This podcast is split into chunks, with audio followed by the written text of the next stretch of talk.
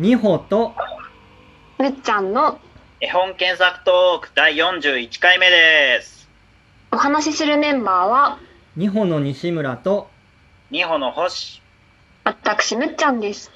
えー8月29日、本日の検索テーマはなぜお化けは可愛いの？です。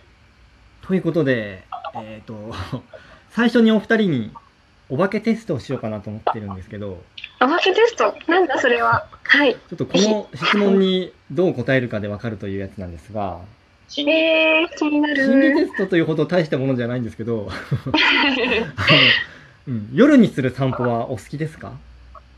あ、大好き。大好き。おうん星さんは？いは、、大好き。夜にそもそも散歩をしないな。おえーえ、じゃああ、散歩自体をしないんだ。よ夜になんか出歩いたりすることが好きですか？飲みに行くのは好きですけど。うん なるほど。あまあでもそれはそれでそうかもしれない。うん。で、うな、何かっていうと、まあ、むっちゃんと、まあ、むっちゃんはとにかく、あの、これでわかるのは、うんお化けの素質がありますっていうことが、素質があるんですね。ありがとうございます。よくわかんないけど。まあ、これに、はいという答えた人は、お化けの素質がありますということなんですけど、その心はどういうことなの？そのところは、えっ、と、まあ、これ、まあ、前回と結びつけると、まあ、前回聞いた方は覚えてるかどうかわかんないんですけど、あの、寝ない子誰だっていう絵本があって、で、それの最後のページ、まあ、あえてちょっとオチを言っちゃうと、あの、子供がお化けに連れて行かれちゃうって絵があるんですけど、うん。あれはあの、作者さん的な意見としては、うん。うん。子供が自らお化けになりに行ってるっていう見方らしいんですね。ううんん。だそうから前々回でやったね、そのナオミの、なんだっけ、イマジナリーフレンドだっけ、うん。うん。じゃないけど、そのお化けも、だからその自分の化身みたいなもので、うん。お連れてってくれる相棒みたいなものが、うん。そのいろんなところに連れてってくれるみたいな感じなのかな。いや、ほんとそうでして、うん。で、やっぱ、まあなんか、いきなり締めみたいな言葉になっちゃいますけど、うん。あの、子供時代って割とこう制約が多かったりするじゃないですか。まあ、うん夜は寝なさいとか、はい。うん。ね、なんかどっまあ、行か行っちゃう動レベルで言うとね、確かに。うんうんうん、そうそうそうそう。だから、でもまあ、想像レベルだったら自由だってことを言いたいのかな。うん、そういうことです。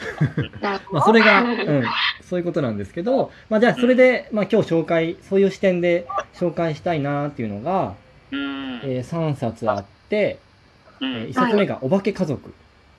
うん。で、次が、お化けパーティーという絵本。うん。で、最後に、小さなお化けシリーズということで、その3つを紹介しよもうと。化けだらけだね。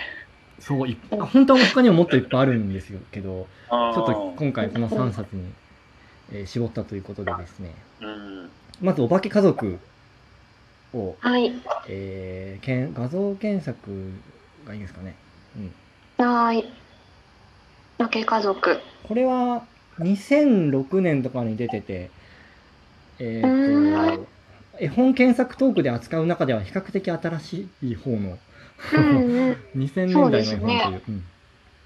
これご存知ですかね？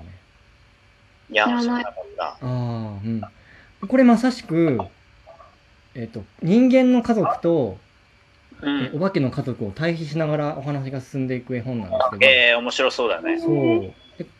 夜子供たちが、人間の子供たちが、うあのん。もう寝なさいって言った時に、あ子供たちが、今頃お化けはどうしてんのかなとか言って、あ。あで、そしたらお母さんが、あのうんお化けは今から起き出すのよみたいなことを言うんですよ。はいあ。はい。夜行ね。性なんだね。そう。へで、そこか、ら夜のお化けの世界が始まって。で、夜にお化けっていうのはこういう生活をしているんだよっていうような話になってなるほどねうん。うん。うん。トイ・ストーリー的な感じも感じなくもないけどね。あ見えないところで。うんあ、確かにそういう感じもあるかも。。うん。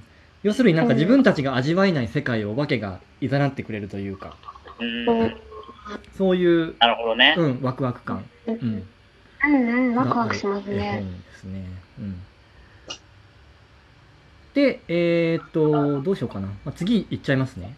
はい。あはい。次が、お化けパーティーっていう、うんうん。えー絵本。えーこれ画像検索ですね。はい。こちらは、これです。うん。でこれは海外の本だと思うんですけど。これなんか星さんすごい好きそうだなって思ったりして え、どの辺が？でこれあの、まあ、ざっくりどういう話かっていうとうん。あうのん。お化けのパーティーに集まったお化けたちがいてうん。うん。で一人ホストとなるホストのお化けがいるんですようん。でそのお化けがうん。みんなに料理を振る舞うんですよね。うんであのチーズ食べたりサラダ食べたりするんですけどはいはい。その食べたものにうん。なんか変わっちゃうんですよお化けがあ、かああ、わいい。そうなんだ。食べ物に変わっちゃうの。食べ物に変わっちゃうっていうえー、へえ。であの。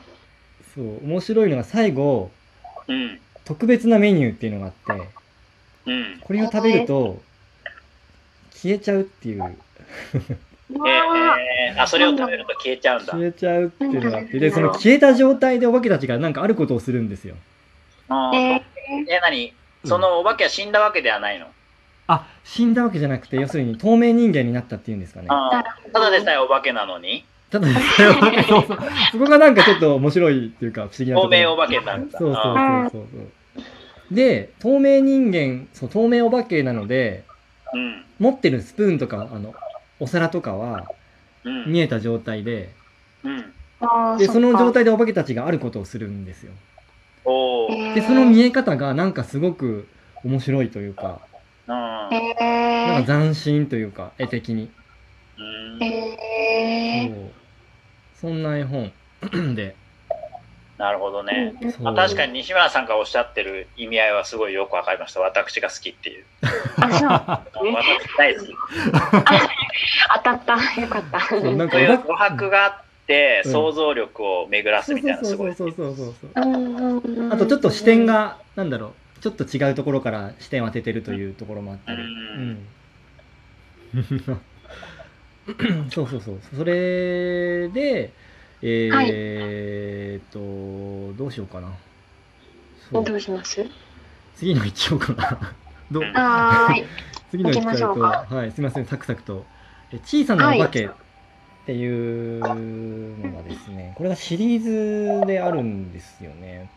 うん。なるほどでこれをえ画像検索で。あこれか。えうんどれどれ？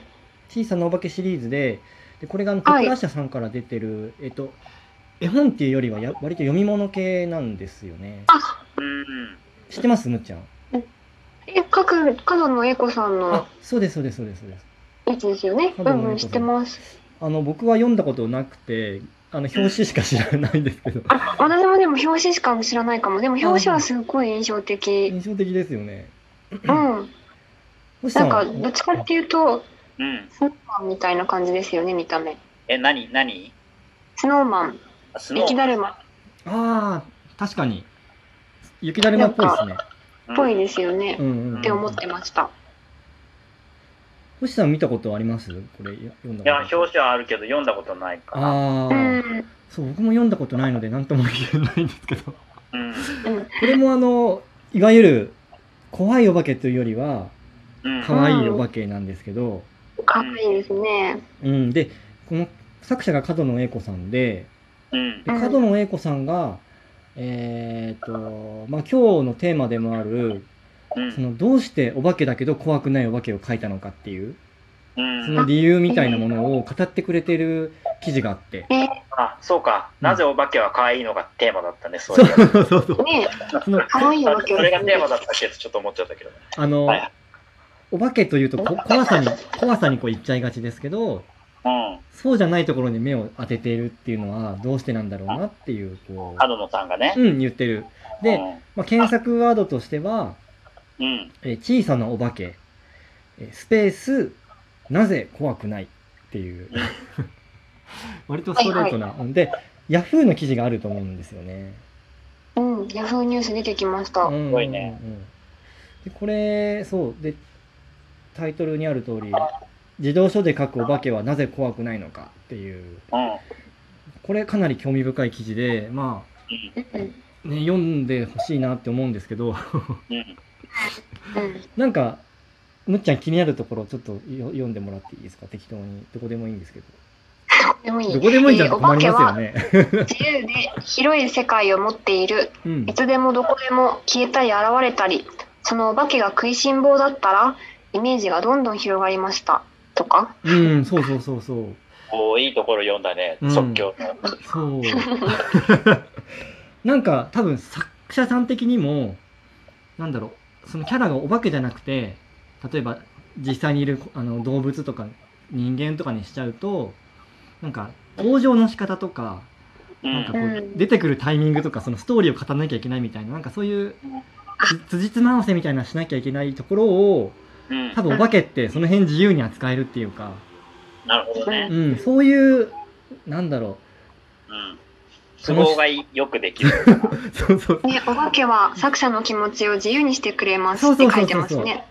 多分そういうところもまあでも、る。ナレーションとかもそういうね、要素はあるのかもしれないけど、逆に言えばナレーションみたいなの実体がないから子供にとってはわからないけど、そういう実体があると、うん、そのお化けになぞらえて、なんか想像がなんかできるってところもあるのかもな。ああその場所にはいないけど言ってくれる人がいるみたいな。あのこれ誰が言ってるのうん確かに確かにそうだしそのさまあこれも最初に言ったあのー言葉につながる言葉っていうか言ったことにつながるんですけどうん。そのやっぱ子供たちができない遊びっていうかそのお化けパーティーでもうん。食べたら物に変わっちゃうみたいなこととか透明人間になるってこと自分できないですけどうん。そういうものをお化けがこう疑似的に遊びを表現してくれるので、ね。うん、そういうところがやっぱお化けのこうなんだろううん。可愛さとしてやっぱ表現できるんじゃないかなっていう、想像力の媒介者としてお化けがあるということね。そういうことですね。はい。ありがとうございます